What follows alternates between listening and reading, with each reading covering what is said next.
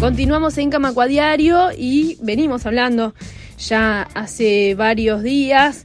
Llegó septiembre, llegó el mes de la diversidad a Uruguay y eso tiene que ver con el movimiento social que salió a las calles y que articuló durante décadas para hacer de la marcha una de las mayores manifestaciones del movimiento social en nuestro país. Para hablar de la marcha, que en Montevideo va a ser el 29 de septiembre, le damos la bienvenida a Daniela Buquet. Ella es vocera de la coordinación de la marcha. Bienvenida, Daniela. Hola, muchas gracias por invitarme. Gracias a vos por atendernos. Conversemos un poco sobre mm, esta marcha, en primer lugar, qué es lo que se está convocando y también de las actividades eh, cercanas a la marcha, pero en otras localidades. Bien, eh, como sabrán, ¿no? la marcha viene creciendo y el movimiento de la diversidad a nivel país. Este año se están realizando marchas en todos los fines de semana de septiembre, ya hace, hace varios años y, cada año se suma una localidad nueva, ¿no? Y creemos que esto tiene que ver con, con el crecimiento del movimiento, con las ganas de seguir militando y defendiendo los derechos que todavía no se cumplen, ¿no?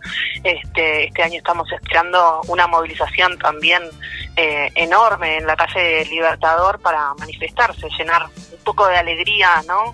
Las calles, pero también este, comprendiendo que es una movilización absolutamente política y que salimos a, manifestar por, por respuestas por parte del Estado de lo que no cumple y por seguir este, buscando una sociedad verdaderamente igualitaria y que, y que podamos efectivamente llegar a una sociedad donde la violencia quede atrás. Bien, eh, particularmente esta marcha, entonces será, eh, ¿cómo es la convocatoria? Algunos años ha habido una feria previa, este año se, se va a realizar, ¿cómo es en sí la, la, la, invitación, digamos?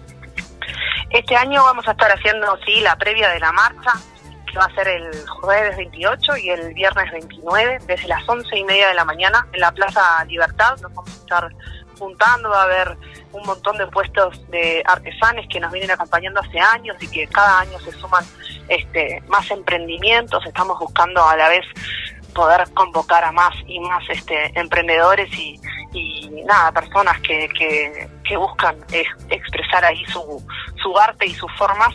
Este, también estará, va a haber un, un show artístico el día jueves a partir de, de las 6 de la tarde, que también les esperamos, y el 29 vamos a estar saliendo a marchar bajo la consigna basta de impunidad y saqueo de derechos, entendiendo que estamos en un contexto donde los derechos se ven en riesgo, ¿no? Este, tenemos un montón de leyes logradas gracias al movimiento social, gracias a su trabajo y la militancia de todos, pero que se siguen cuestionando. Mm.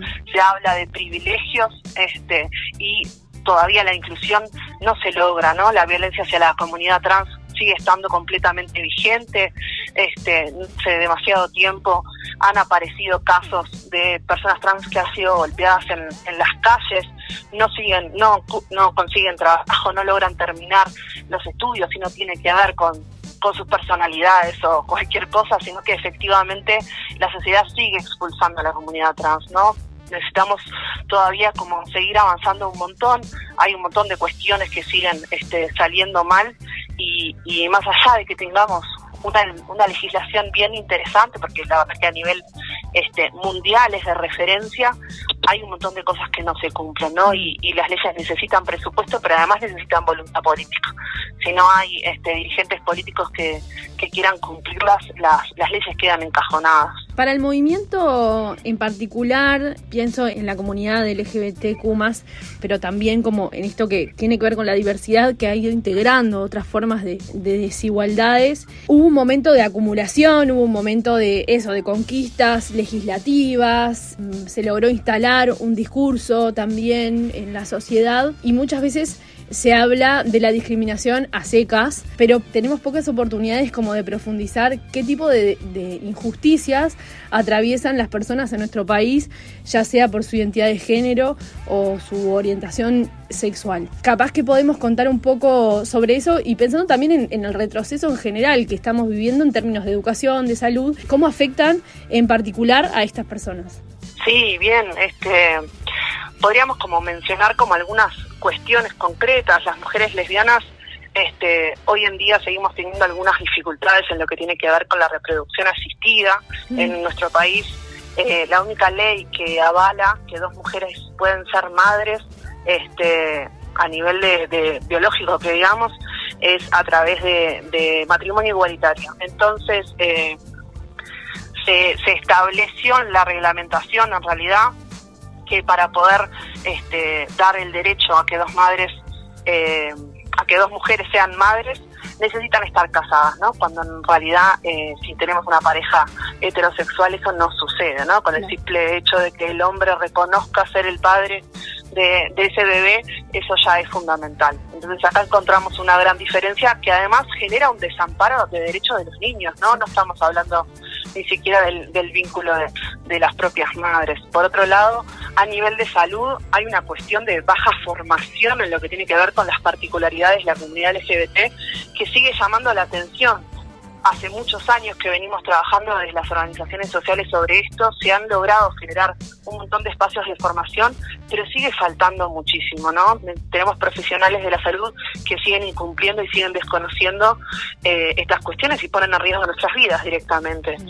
Eh, tenemos ginecólogos que, por entender que las mujeres lesbianas no tenemos relaciones sexuales, no nos mandan a hacer el PAP este, tenemos médicos que a las personas trans directamente las discriminan, este, no aceptan su identidad de género o bueno después este, todo lo que tiene que ver con el acceso a, la reasignación de género tiene muchísimas complicaciones. Tenemos muy pocos profesionales formados por ejemplo en lo que tiene que ver con las operaciones. Entonces se hacen listas de espera que duran años y años. Después quién accede efectivamente a esas operaciones también son cuestiones complejas, hay casos de mala praxis, hay como un montón de cuestiones a nivel de salud y además entender la integralidad de la salud, ¿no? El simple hecho de no respetar la identidad de una persona es algo que aleja a las personas de la consulta médica. Este tenemos ¿no? lo que está pasando también en la educación con el recorte de horas en, los docentes de educación sexual vuelve como a poner hacia atrás un avance que se había logrado en la educación y en la inclusión, que pone a riesgo también el seguimiento de las trayectorias de las personas de la comunidad. Sigue siendo espacios hostiles, ¿no? Este, recuerdo cuando estaban eh, los purices del IABA ocupando su centro de estudios debido a distintas cuestiones. Este, lo primero que, que, se, que se realizó fue este, hablar mal de, del, del chico que estaba como liderando ese movimiento mm. y era fueron todas reacciones completamente homofóbicas por parte de la sociedad, ¿no? Entonces, creo que se lograron un montón de cosas, creo que se logró efectivamente este los discursos políticamente correctos que son fundamentales, este, pero hay que profundizar en esas cuestiones. Tenemos en el Parlamento propios legisladores que llevan adelante discursos de odio que avalan e impulsan que esto continúe en la sociedad. Mm, sin duda, tal cual, qué buen raconto que haces, Daniela. No te quiero sacar muchos minutos más, eh, pero no quiero dejar de preguntarte. El otro día, mm, en una nota acá, hablábamos un poco de las interseccionalidades y, y también como una cuestión que había enriquecido al movimiento, ¿no? De que, de que las desigualdades también tienen que ver con la clase, con la raza, con, con la discapacidad, además de la identidad de género o la orientación sexual y que eso muchas veces se suma en, esa, en ese rosario de injusticias que atraviesa una niña, un niño en su infancia, adolescencia y, después cuando es adulte. Preguntarte un poco por eso y capaz que podés contarnos un poco sobre por dónde va también la plataforma de la marcha este año. Sí, la marcha ha crecido muchísimo y una de las cosas que, ha llevado adelante el movimiento de la diversidad es este traspaso ¿no? de, la convocatoria del orgullo a, la marcha por la diversidad con este objetivo de ampliar eh, justamente no los lineamientos políticos, no dejar atrás el orgullo, sino reivindicarlo y ampliarlo eh, en su más amplio significado y tiene que ver con el trabajo desde la interseccionalidad. Entender que eh, el derecho de una persona es el derecho de la sociedad entera, entonces necesitamos también trabajar cada vez que militamos por una causa o que se piensa en alguna política pública, hay que pensar que eh, las opresiones, los sistemas de opresión no son uno solo, ¿no? No es algo único que a mí me desplaza, sino que se suman, ¿no? En esto que vos comentabas. Entonces, es fundamental y fue fundamental para la construcción de esta marcha poder contar con el movimiento afro, poder contar con el movimiento indígena, poder contar con las organizaciones feministas, poder eh, pensar en la accesibilidad de la marcha, ¿no? Hace años que venimos trabajando en un espacio concreto de la marcha donde puedan ir personas con eh, movilidad reducida, que vaya a otro ritmo, que permita otro acompañamiento, ¿no? Entender que la manifestación también tiene que ser accesible para todas las personas, por eso también contamos con, en la proclama con una persona que haga este, lengua de señas, ¿no? Eh, en esto de que, de que esto, si no, si, si hay alguien que no tiene algún derecho es porque la sociedad entera está, está fallando, ¿no? Y entonces, este año vamos a seguir como continuando con estas mismas líneas y creo que en concreto nuestra plataforma tiene que tiene un poco el sentimiento de hartazgo, ¿no? De, de, no poder como comprender cómo se siguen cuestionando algunas algunas cosas y cómo no se, no podemos terminar de implementar políticas públicas reales. Plantean, se plantean hay un desarme de las políticas sociales en general, este, vemos cómo eh, se persigue la protesta, nos quedamos sin agua potable, no, no estamos en un en un contexto este, muy positivo que digamos. Entonces es necesario como seguir militando y seguir defendiendo los derechos. Además, en un contexto mundial donde el retroceso está a la orden del día. Vemos estados estadounidenses que constantemente derogan una ley o ponen una nueva ley que prohíbe la biología de género en la, en la educación o que se cuestiona el aborto. ¿No? derechos que ya fueron conquistados capaz hace mucho tiempo este, y esto sigue sucediendo, el fascismo empieza a ganar en, en algunos países europeos, entonces no son cuestiones que estamos ajenas a ellas, ¿no?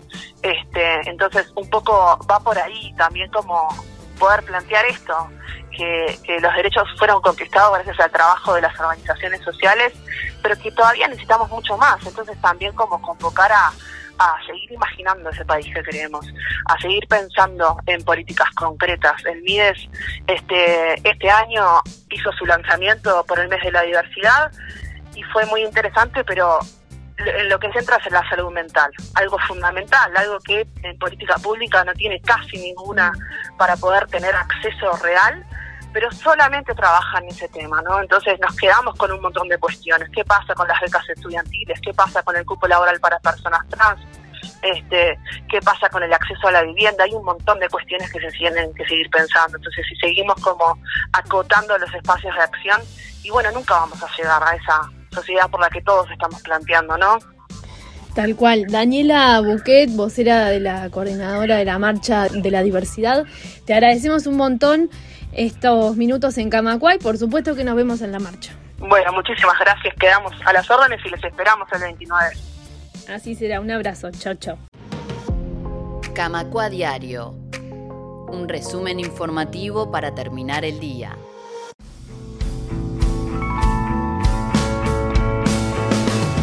Ayer se encontraba con hoy para medir el tiempo que tal se despidan, perdón y brinden hoy. El.